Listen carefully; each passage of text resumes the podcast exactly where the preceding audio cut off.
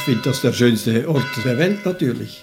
Wenn ich, ich gehe irgendwo hin und ich in den Bergen oder ich bin am Meer und dann die Wellen sind wunderschön und dann komme ich hierher und sage, hier ist es doch am schönsten.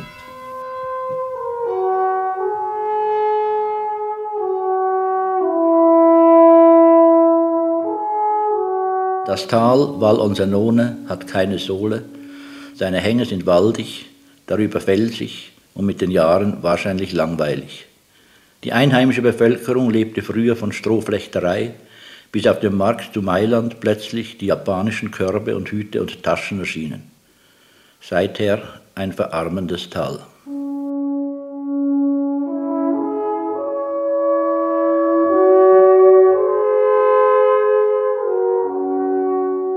Das ist ein sehr ein Tal, was sehr künstlerisch wirkt, sehr inspirierend hier.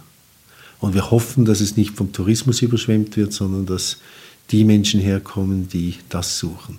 Wir brauchen nicht Menschen, wir brauchen Seelen hier im Tal.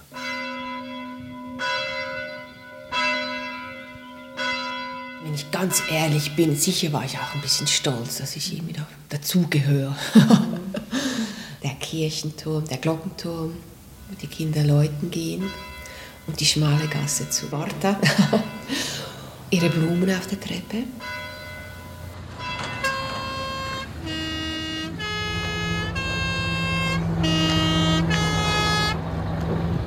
Das Valle on Cernone, 7 Uhr morgens.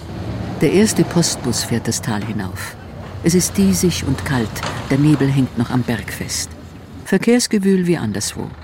Auf der einzigen schmalen Hauptstraße drängeln sich Autos, Lastwagen und der Postbus.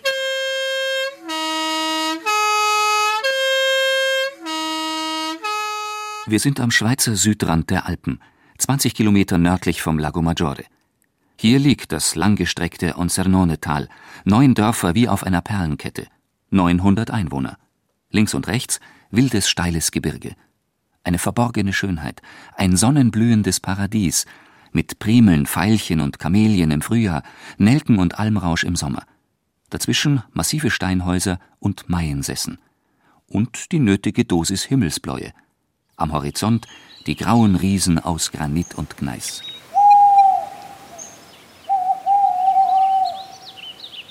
Vielleicht seiner Ursprünglichkeit und Abgeschiedenheit wegen hat diese karge Berglandschaft immer wieder Fremde angelockt. Romanciers und Revolutionäre, Aussteiger und Asylsuchende. Anfang des vorigen Jahrhunderts waren es vor allem Künstler, die das Tal für sich entdeckten, als unberührten Ort, um den Erholungsurlaub zu verbringen, zu studieren oder schöpferisch tätig zu sein.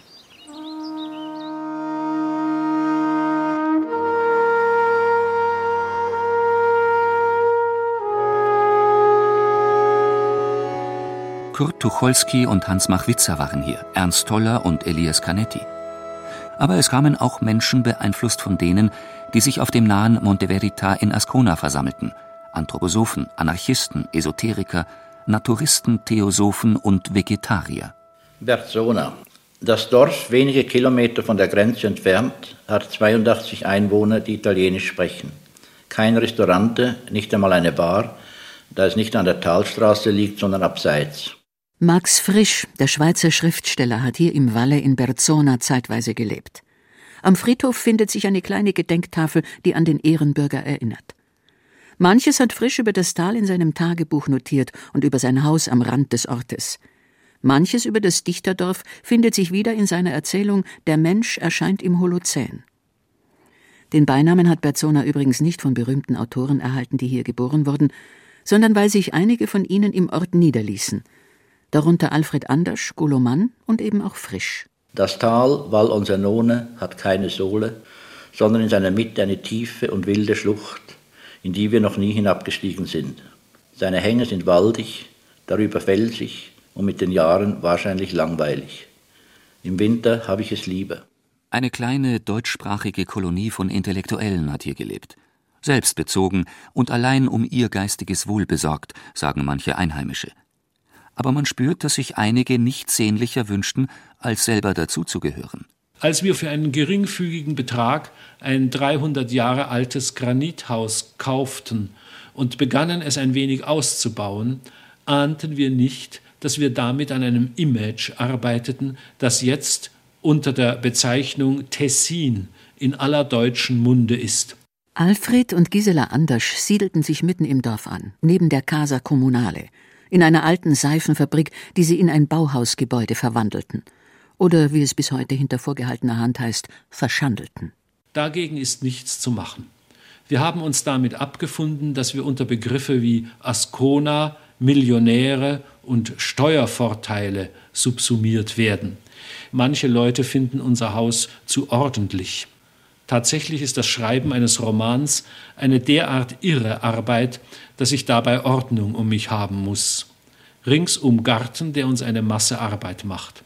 Wir haben keinen Swimmingpool, dafür eine große Himbeerplantage. Einrichten und Pflegen eines Gartens ist ungefähr dasselbe wie die Komposition eines Romans. Außerdem steckt bei beiden der liebe Gott im Detail.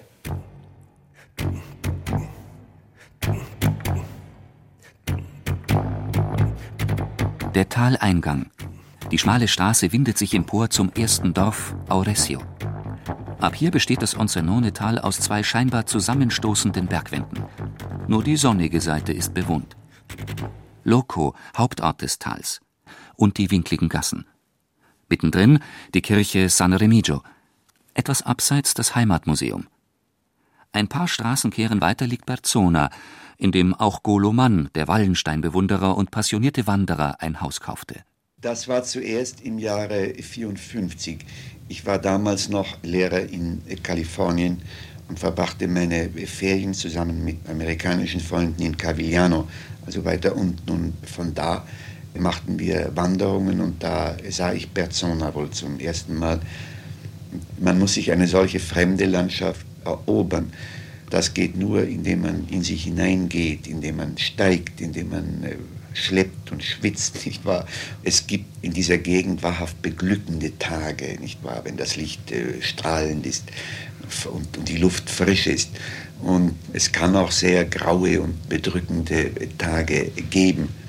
Aber wenn ich so bei Mondenschein abends etwa vor meinem Häuschen äh, stehe und da in den Raum hineinsehe und den, das Feuer des Kamins sehe, nicht wahr? Und dann draußen die, die völlige Ruhe und ein glorreicher Sternenhimmel und der Vollmond, dann ist es manchmal so schön, dass ich überhaupt es kaum glauben kann. Und dann fühle ich mich sehr wohl.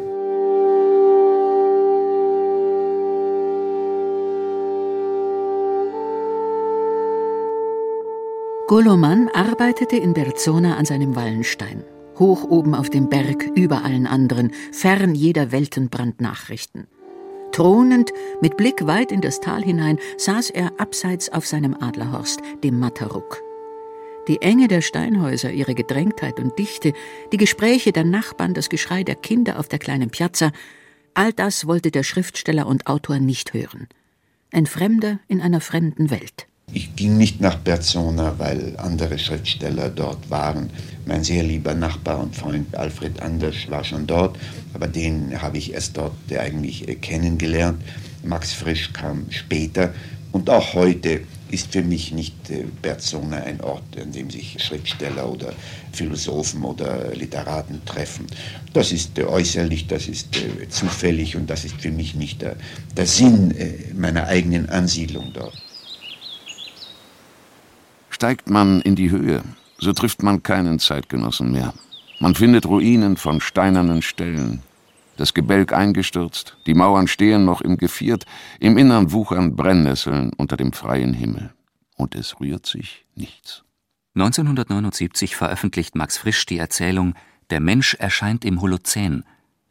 Darin verarbeitet er eine Naturkatastrophe, die er ein Jahr zuvor in Berzona selbst erlebt hatte – Damals war das Tal nach tagelangen Regenfällen von der Außenwelt abgeschnitten. Brücken, Häuser und die einzige Straße versanken unter Erdrutschen. Aus seinen Beobachtungen entwirrt Frisch eine Apokalypse en Miniatur, einen Abgesang auf das Leben und ganz nebenbei eine präzise Ortsbeschreibung des Tales. Heute noch wandern manche Touristen durch Balzona mit dem Holozän in der Hand.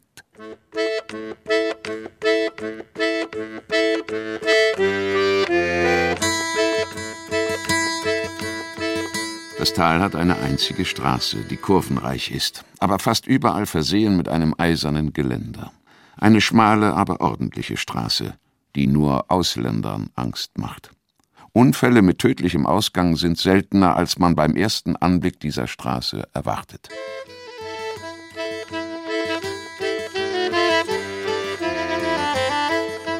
»300 Kurven auf 28 Kilometern. Noch immer ist die Straße schmal, wenn auch inzwischen ausgebaut. Noch immer ist sie kurvenreich und das Geländer nur ein schwacher Halt für die Augen. Tief unten schimmert von Zeit zu Zeit smaragdgrün der Fluss, unzugänglich und wild. Es bellt kein Hund. Die Aussicht ist herrlich. Nicht anders als vor Jahrtausenden. Da und dort eine kleine Kapelle, die verblichene Mutter Gottes hinter einem verrosteten Gitter und eine verrostete Büchse mit verdorrten Blumen davor. Fresken unter dem Vordach, zum Teil zerstört, da die Ziegen sich den Salpeter von den Mauern lecken. Ja, ja, ja, ja, immer viel Arbeit. Meine Schwester auch. Wir immer Ziegen und so. Und meine Schwester muss in Berge gegangen, zusammen mit Mama. Und sie haben sie nachher einmal verkauft, die Milch. Marta Regazzoni in ihrem kleinen Negozio, eine Art Lebensmittellädchen. Auf engstem Raum wird hier in wundersamer Weise alles zusammengehalten, was der Mensch zum Leben braucht. Milch, Salz, Backpulver, Zwiebeln und Schneckenkorn. Martha schüttelt den Kopf, am Verstand der Städter zweifelnd, die zum Vergnügen über die aus Steinplatten gelegten Alpwege hochsteigen, um die Einsamkeit und Stille zu genießen. Für die 70-Jährige dagegen bedeuteten die Berge größte Mühe und Arbeit. Die Mama ist gekommen mit den Brenner, mit Milch unten vom Kolmo und nachher wir sind gegangen, holen das zum Verkaufen. Und nachher wir sind gegangen im Sommer, schneiden euch. Und dann kamen im Herbst die Tiere runter hier ins Ja, immer da im Stall, die Kuh. Io avevo paura delle mucche. Martha hatte Angst vor den Angst Kühen. vor den Kühen. Es gibt ja leider nicht mehr sehr viel Einheimische in einem solchen Ort. Berzona ist ein Ferienort, der ein paar Monate im Jahr aufblüht, sodass man etwa mit dem Wagen oft recht äh, ärgerliche Parkschwierigkeiten hat. Dann wimmelt es äh, von Leuten. Wenn ich das sagen darf, der gute Engel von Berzona, ohne den ich mir Berzona überhaupt nicht vorstellen kann, ist die Besitzerin oder Mitbesitzerin des kleinen Ladens. Sie ist etwas wie der heimliche, ungewählte Sinderchor des Ortes. Nicht wahr? Ich bin herzlich mit ihr befreundet.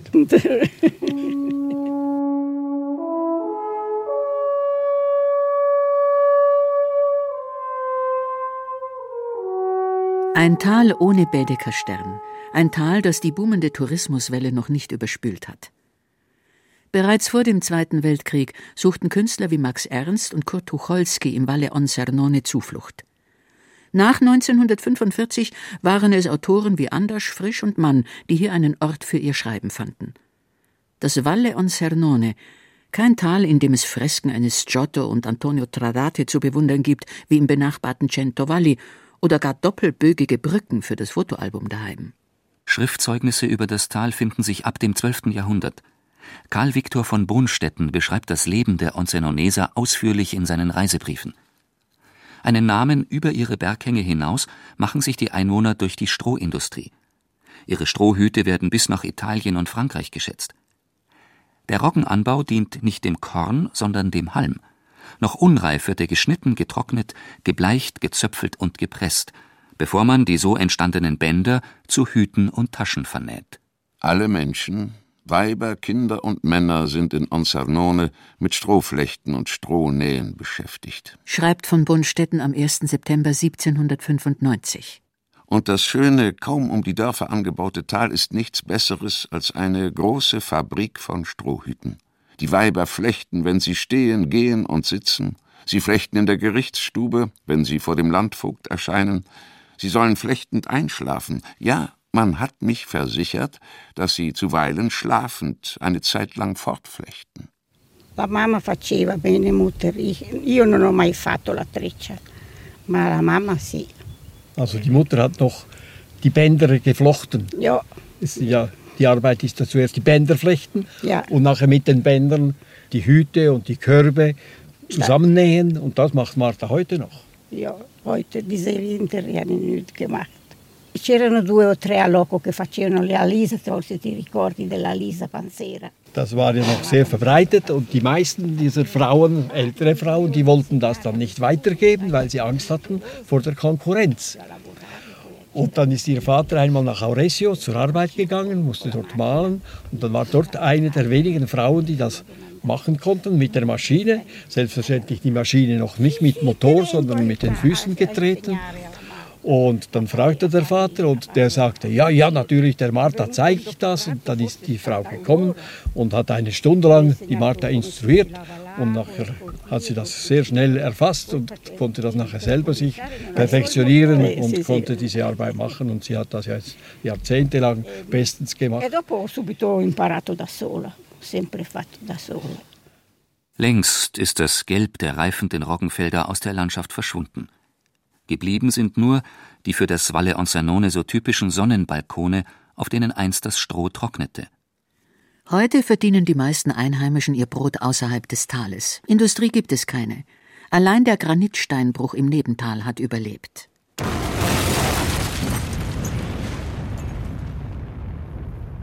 Von Zeit zu Zeit hört man Explosionen, sieht die Lastwagen der Gebrüder Meller die riesige Gesteinsquader zur Verarbeitung zum Talausgang transportieren.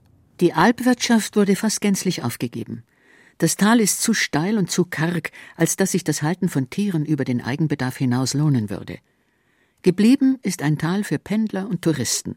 Und auch der Tourismus hat seine Grenzen. Es gibt keinen Platz für Bettenburgen, für Parkplätze, Funparks oder Wellnesscenter. Selbst der Bau eines Sportplatzes für die Jugendlichen stellt die Gemeinde vor ein riesiges Problem. Und die seit rund 150 Jahren andauernde Abwanderung der Bevölkerung scheint unaufhaltbar.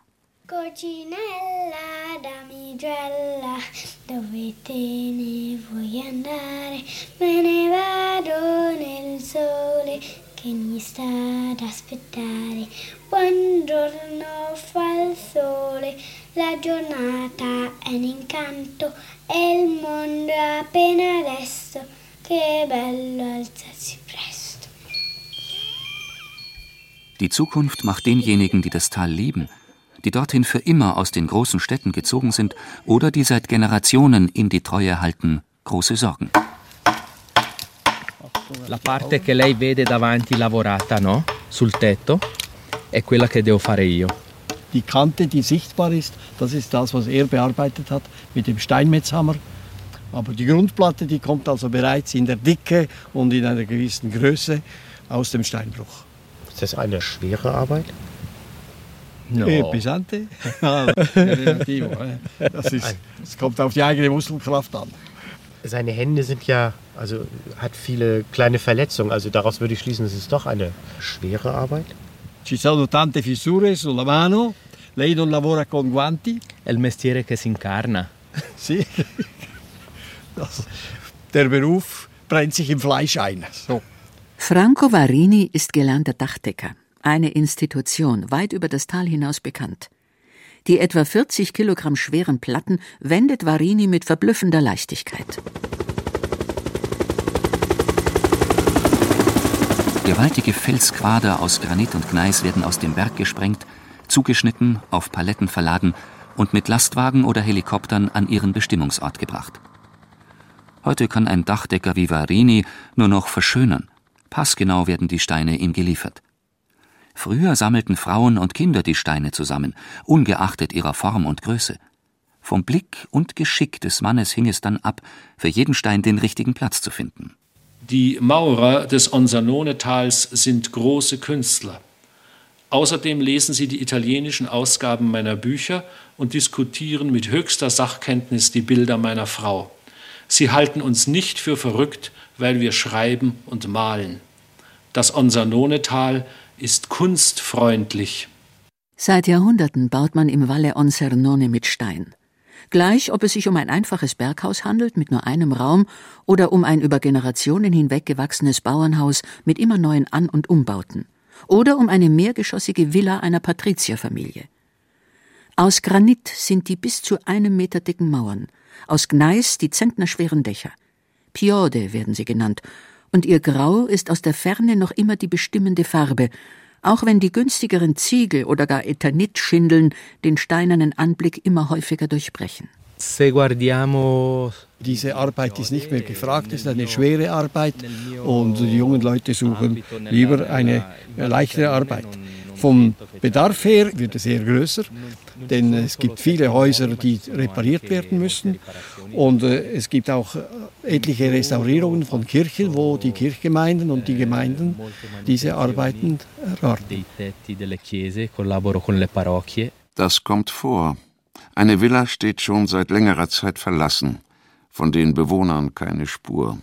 Max Frisch in seinem Tagebuch. Es scheint, dass die Leute einfach aufgestanden sind vom Tisch, ohne abzuräumen. Risotto in einer Schüssel verschimmelt, Wein in einer offenen Flasche, Reste von steinhartem Brot. Nicht einmal ihre Kleider haben sie mitgenommen, ihre Schuhe, ihr persönliches Zeug. Erst nach Wochen blieb das elektrische Licht aus, weil niemand die Rechnung bezahlte. Das fiel auf.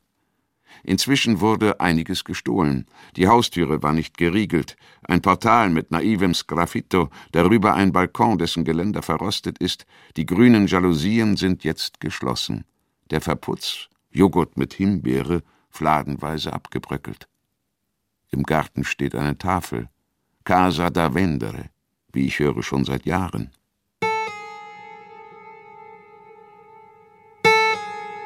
Annette Korolnik-Andersch, Malerin und Tochter des berühmten Vaters, kennt das Dorf seit ihrer Kindheit. Ich müsste Ihnen eigentlich dazu sagen, ja, ich hätte lieber ein Ruinendorf. Was ich mir vielleicht gewünscht hätte, wäre von den Tessinern mehr Geschmack und von den Ausländern weniger Geld. Also da fehlen nur noch ein paar Gartenzwerge irgendwo und dann haben wir es beisammen. Was dann auch seltsam ist, ist oft, dass so auch Deutschschweizer kommen sich hier so ein Häuschen kaufen und dann alles bekämpfen rundherum. Peter Schäfer, Therapeut für verhaltensauffällige Jugendliche, lebt seit rund 20 Jahren im Walle. Das ist einer von Schaffhausen, der hat so ein Häuschen, das ist auch nicht mehr original. Aber der träumt davon, irgendeine heile Welt zu finden, die es längst nicht mehr gibt. Und mein Freund hat daneben sein Haus gehabt und wenn der nur irgendwie eine Abdeckung machte für irgendeine Scheiterbeige, hat er irgendwie die Polizei angerufen, weißt du? Ja, das ist nicht nur ein architektonisches ja. Problem, sondern ist ein soziologisches Problem. Maria Rosaria Regolati, Architektin, aufgewachsen in Locarno, lebt heute im Nachbardorf Mosonio, im Haus ihrer Eltern. Ich finde das Museale gar nicht schlecht persönlich. Mir tut weh, wenn ich ein äh, schlecht umbautes Haus sehe. Dann habe ich fast lieber ein Ferienhaus, das gut umgebaut ist, als ein Primärhaus, das schlecht umgebaut ist. Weil ich ärgere mich dann jeden Tag, wenn ich das sehe. Oft sind es die Fremden, die Zugezogenen oder die Ausgewanderten und wieder Heimgekehrten wie Franco Varini, die die Traditionen bewahren. Manche der Einheimischen belächeln das. Für sie liegt der Wert eines Hauses nicht im Türbalken mit der eingekerbten Zahl 1568, sondern in der technisch hochwertigen Küche und dem komfortablen Bad. Trotz florierender Strohindustrie war das Valle Onsernone kein reiches Tal. Viele Bewohner wurden zur Emigration gezwungen, mussten sich ihren Lebensunterhalt in Frankreich verdienen, in Petersburg oder Argentinien. Kehrten sie zurück, so meist mit der Fremde im Gepäck. Kulturelle Vielfalt und Offenheit waren hier ebenso zu finden wie Spannungen durch unterschiedliche Lebensmuster, vor allem in den 70er Jahren. Den Schriftstellern folgten nun Hippies und Aussteiger. Viele kamen aus Zürich, manche waren auf der Flucht vor ihrer Drogensucht. Diese Capellonis, wie die Einwohner des Onsernone-Tals sie spöttisch nannten, nisteten sich in verlassenen Gehöften ein und verfallenen Almhütten, meist ohne Wasser und Strom. Aber in der Hoffnung, im Tal ihre gesellschaftsfernen Träume verwirklichen zu können. Ein Leben in der Natur und ohne Zwänge.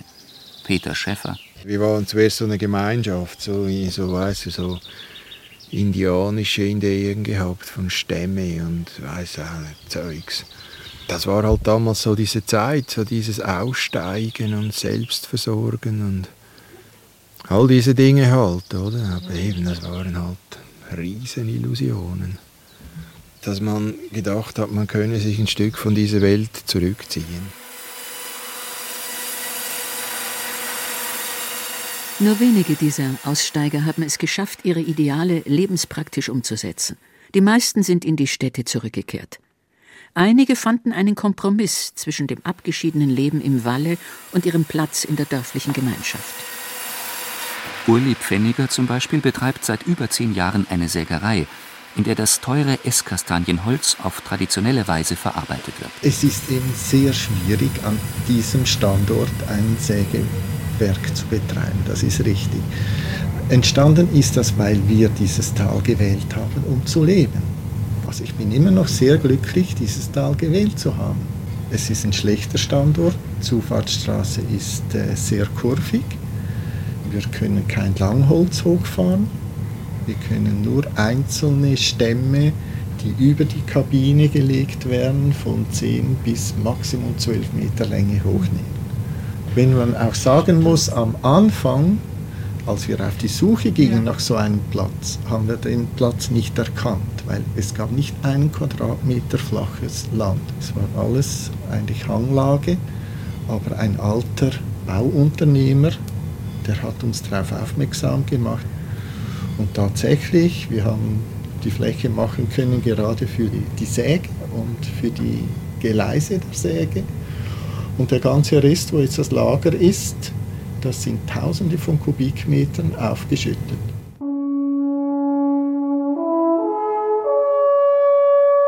Jeder war für sich jemand ganz selber. Jeder hat seine eigenen Beziehungen zu den Einheimischen aufgebaut und gepflegt Annette Korolnik-Anders. Frisch war anders eingebettet, anders war auf seine Art eingebettet und Golo dann nochmal. Und Golo, denke ich, hatte eine besondere Stellung, weil wer Thomas Mann war, das hat man bis nach Berzona hinauf gewusst. Mein Vater hatte nicht so einen berühmten Vater und Max Frisch auch nicht.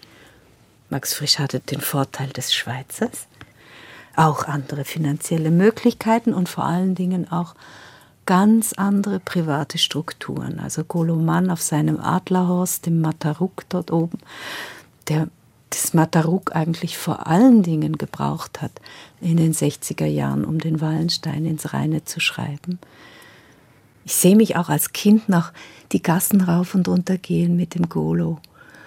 Und er hat immer vom Wallenstein geredet. Es ist das Antlitz eines Herrschers unleugbar und eines überaus intelligenten, aber eines Liebenswerten nicht. Alles ist stark und hart, im Tiefen glühende, unterwühlte Augen unter geschwungenen Brauen, hohe, zerfurchte Stirn, hagere Wangen, starke Backen, Knochen, über den dicken Lippen der Zwirbelbart. So entspricht es dem, was die Leute von ihm erzählen. Er lacht selten, spricht wenig, ist zurückhaltend und hochmütig im Verkehr mit Ebenbürtigen, furchtbar gegen die Untergebenen, der Hoffärtige von Waldstein, die stolze Bestie. 1971 veröffentlicht Goloman seine Wallenstein-Biografie. Sie macht den aus Amerika nach Europa zurückgekehrten Historiker mit einem Schlag berühmt.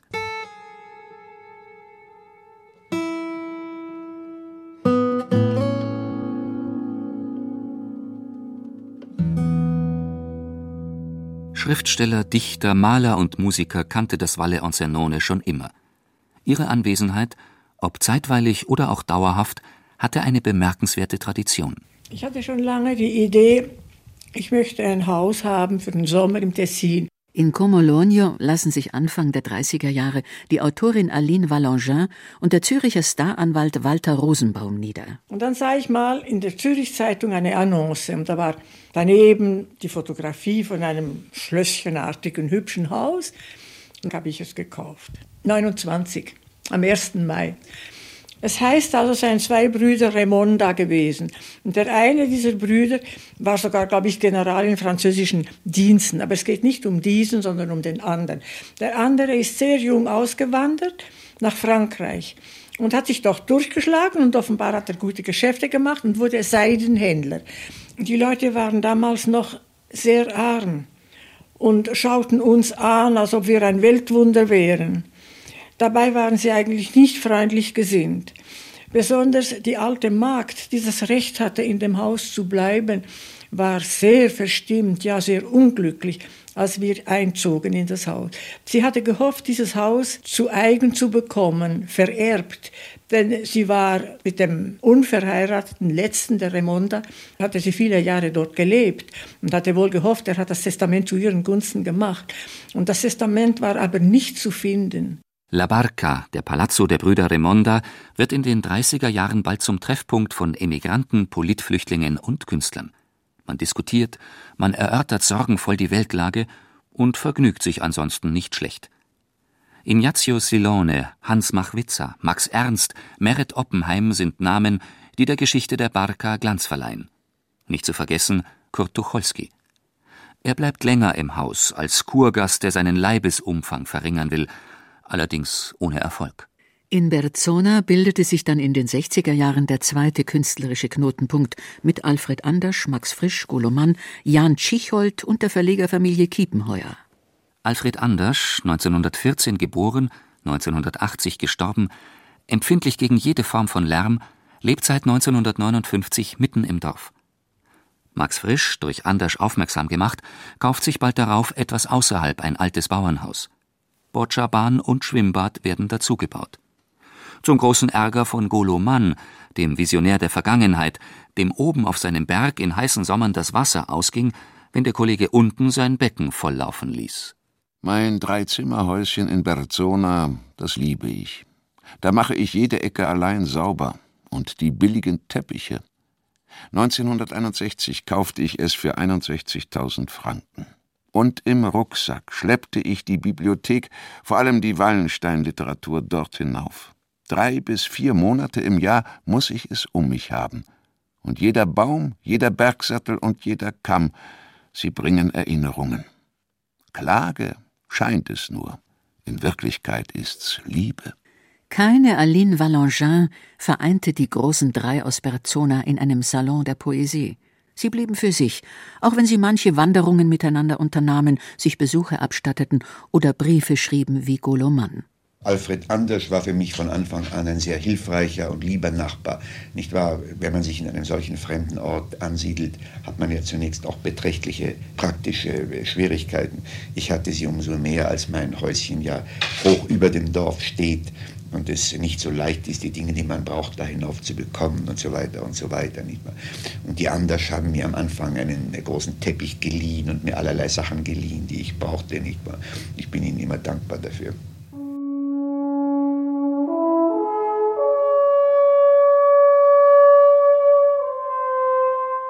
Berzona war Rückzugsort und Refugium, ausgegrenzt aus Zeit und Raum. Man kennt die Bilder. Max Frisch in seinem Schreibturm, Frisch am Granittisch unter der Kastanie im Garten mit der Pfeife im Mund, Frisch mit dem Stift in der Hand. Im Tagebuch, in seinem Dienstbüchlein und im Holozän ist Berzona präsent, sind die Menschen aus dem Dorf, Ereignisse und Landschaften in sein Werk eingegangen. Ich sah die besten Köpfe meiner Generation vom Wahn zerstört, hungrig, hysterisch, nackt. Die arm, zerfetzt, hohläugig und blau im übernatürlichen Dunkel der armen Leute Wohnungen rauchend saßen, schwimmend über dem Häusermeer in Jazz-Ekstase, die in Unterhosen auf dreckigen Buden hockten, ihr Geld im Papierkorb verbrennend und lauschend auf die Angst, von nebenan. James Dean ist tot, aber immer noch geistert er, jung und finster, durch die Schlagzeilen. James Dean ist tot. Alfred Andersch, der auf den totalitären Staat der Nationalsozialisten mit totaler Introversion reagierte, hatte in Berzona seine produktivste Phase. Er entwarf Hörstücke, komponierte legendäre Rundfunksendungen, darunter Der Tod des James Dean. Anders schrieb Romane wie Sansibar, Die Rote, Ephraim und Winterspelt. Aber Berzona blieb im öffentlichen Schreiben eine Leerstelle. Allein in seiner privaten Briefkorrespondenz spricht der Autor über seine Bergheimat. Dear Mom. Stuttgart, 12. Juni 1957. Ich habe im Onsernone-Tal, einem Gebirgstal, das sich von Locarno aus gen Westen zieht, ein Haus gekauft. Ein Tessiner Rustico-Haus mit vier Zimmern, mit Möbeln, Betten, Geschirr und allen Geräten voll eingerichtet. Mit Garten, Altane, Terrasse und mit 35.000 Quadratmetern Grund, zu denen ein Bach gehört, mehrere Kastanienwälder, Edelkastanien, eine große flache Spielwiese und eine Garage. Wir werden das Haus in den nächsten zwei Jahren nur als Ferienhaus benützen können, denn ich muss es mir ja erst verdienen. Und außerdem wollen wir es ein wenig umbauen. Aber dann soll es unser ständiger Wohnsitz werden. Die landschaftliche Lage ist völlig einzigartig. Süden und Gebirge in einem. Das Bergnest heißt Berzona. Es besteht aus 20 Häusern, die Holländern, Deutschen, Schweizern, Engländern und einer baltischen Baronin gehören. Und die Kirche hat den schönsten Campanile des Tessin. Anders lebte als einziger der großen drei dauerhaft in Berzona. Er war feste Bezugsgröße sowohl für Frisch als auch für Goloman. Der verachtete den luxuriösen Lebensstil seines Kollegen Max Frisch. Überhaupt missfiel ihm der ganze Mensch. Für Max Frisch habe ich wenig Achtung, ohne seine konstruktiven Fähigkeiten und Geschicklichkeiten zu verkennen. Aber er ist mir ein gar zu schlauer, kalkulierender und obendrein genusssüchtiger Steuerer seines Lebensschiffleins.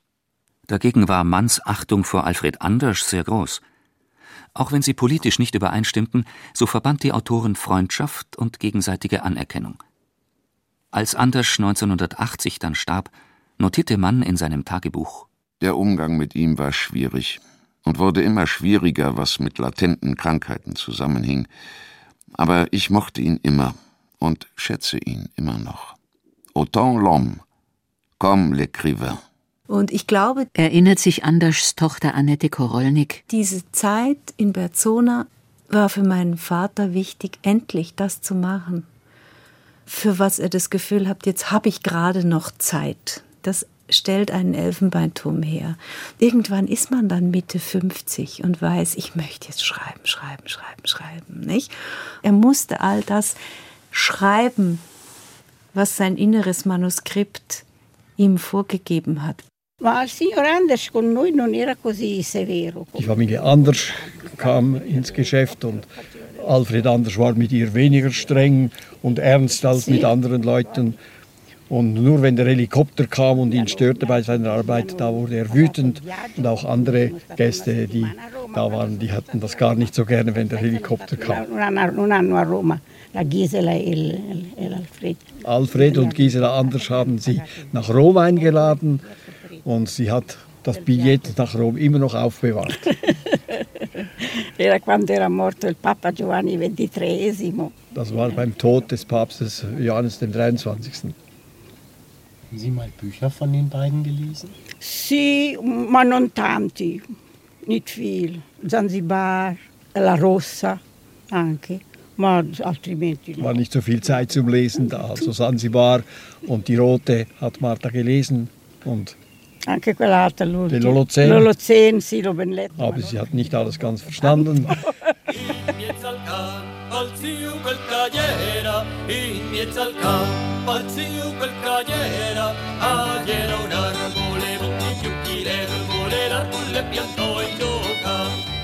Tutte storie passate, tutte cose passate. Alle Sachen sind sie vergangen.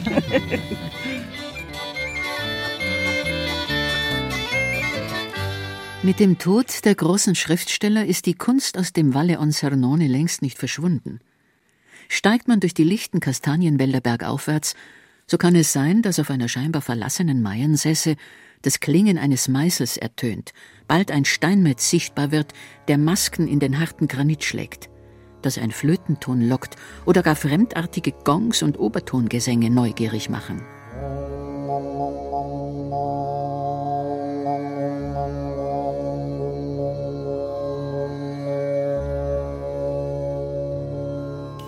Ich habe schon lange Musik gemacht. Ich habe dann drei Jahre lang auf dem Balkon geschlafen, weil in der Dreizimmerwohnung haben die Instrumente gestanden und die Klangkörper und da war einfach kein Raum mehr.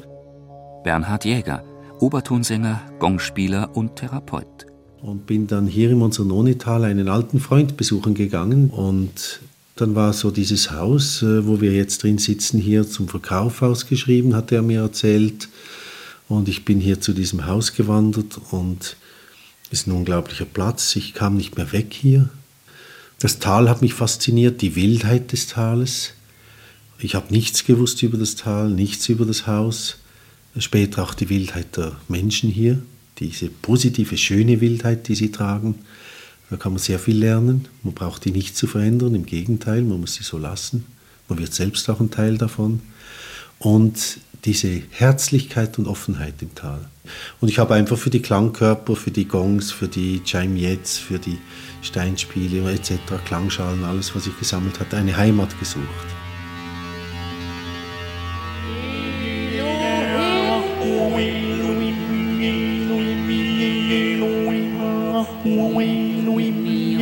Chimes, Jet und Jams, Klangschalen und Bali-Gongs, Monochord.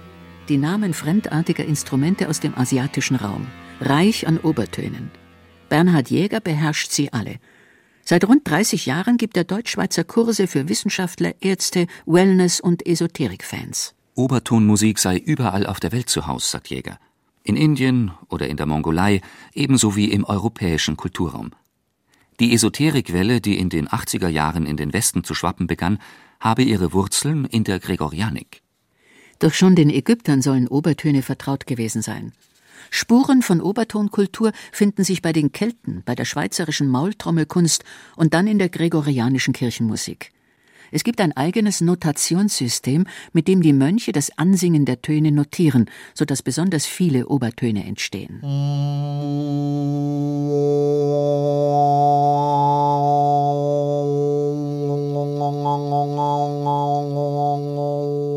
Den 60er Jahren ist es die experimentelle Musik, die mit Hilfe ungewöhnlicher Instrumente und Synthesizer den einzelnen Ton in den Mittelpunkt rückt.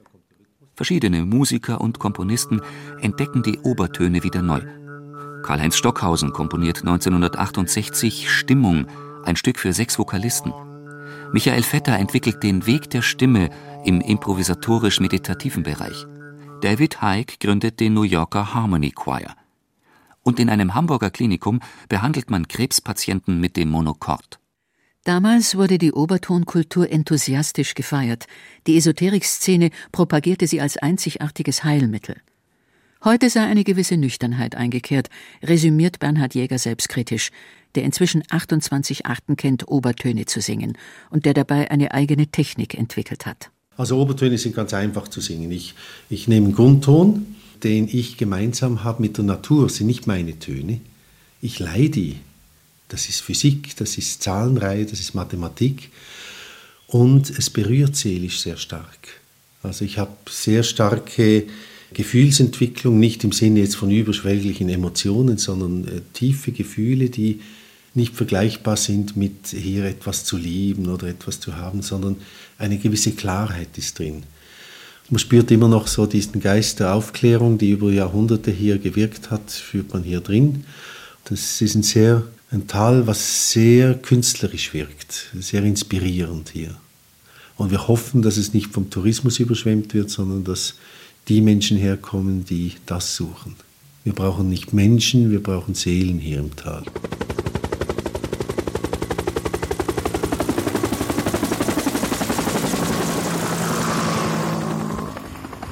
Ab und zu ist ein Helikopter zu hören und zeitweise zu sehen. Max Frisch, der Mensch erscheint im Holozän. Ein Bündel von Balken pendelt an einem Drahtseil. Irgendwo im Tal wird gebaut. Eine halbe Minute lang flattert sein Schall über dem Dorf, so dass man keine Stimme versteht. Kaum ist er hinter dem Wald verschwunden, so ist Stille. Wie im Mittelalter. Minuten später knattert er zurück, jetzt in einem kürzeren Bogen und holt eine nächste Ladung, eine Tonne voll Zement. Die lebensrettenden Einsätze der Rega, der Schweizer Bergrettung, sind es weniger, die den Gang des Lebens, zumindest in den Sommermonaten, im Tal bestimmen. Auch nicht unbedingt der Transport des Baumaterials in die von den Straßen weit abgelegenen Bauplätze. Heute muss der Kasten Pilz auf 1500 Meter Höhe mit dem Helikopter hochtransportiert und kaltgestellt werden, bevor der Besitzer der aufwendig restaurierten und mit Schwimmbad ausgestatteten, ehemals einfachen bäuerlichen Unterkunft ebenfalls per Hubschrauber nachfolgt. In Stille und Abgeschiedenheit mag mancher den gewohnten Lebensstil oben auf dem Berg nicht missen. Abenteuer und Romantik im Pocket-Format. Ungefährlich für Leib und Seele. Auf dem Hang gegenüber wohnt ein Neorurale, ein Neubauer, dauerhaft. Er steigt mit Esel und Hund den zweistündigen steilen Weg von der Postbushaltestelle hinauf. Einen schweren Rucksack auf dem Rücken, die Tiere ebenfalls mit Tragetaschen. Das Haus akkurat in Schuss, lawinengesichert, nach den neuesten Ökostandards ausgestattet, mit Sonnenkollektoren. Wenn man hier in die Berge geht, dann stößt du überall auf das, was hier gemacht wurde. An diese Grenzen spürst du auch immer den Kampf zwischen Natur und Kultur und das finde ich etwas Faszinierendes. Charles Sutter, Professor für Psychologie und Leiter der Fachhochschule Zürich. Seine Familie kommt aus Berzona. Der Großvater war dort einige Jahre Sindaco, Bürgermeister. Zu diesem Haus gehört auch ein Monte, oder? Das ist mittlerweile eine eidgenössisch approbierte Magerwiese, oder? Also höchste Bergzone. Dann gibt es x Vorschriften, also man darf mähen erst nach dem 15. Juli, man äh, darf nicht düngen, man äh, darf nicht Vieh weiden lassen und und und. Hä? Gut, ist ja alles okay, aber jetzt mähen wir das alles schön brav, oder? Dann gibt es ungefähr eine Tonne bestes Heu, oder? Es ist ja klar, mit dem Helikopter rüber zu einem Kollegen, der oben fest wohnt, mit etwa 40 Geißen. Oder? Aber das ist natürlich auch widersinnig, weil in einem Monti hat man nicht gelebt. Oder? Das waren dann eben die Maiensäßen. Oder? Und er lebt jetzt dort oben und dann funktioniert es halt mit dem Heu nicht mehr. Also natürlich sind x Widersprüche. Mit modernster Technik zurück zur Natur. Musealisierung auf der einen, Modernisierung auf der anderen Seite. Der Grad zwischen Bewahren und Konservieren, zwischen Neugestalten und Zerstören ist schmal. Das eine scheint ohne das andere kaum zu gehen, und eine Synthese ist selten machbar. Zumal zugezogene Touristen und Einheimische ganz unterschiedliche Vorstellungen vom rechten Leben haben. Die einen suchen die Vergangenheit hinter sich zu lassen und ihre Spuren zu tilgen, die anderen wollen gerade in ihr einen neuen Lebenssinn finden, und sei es in Freizeit und Ferien.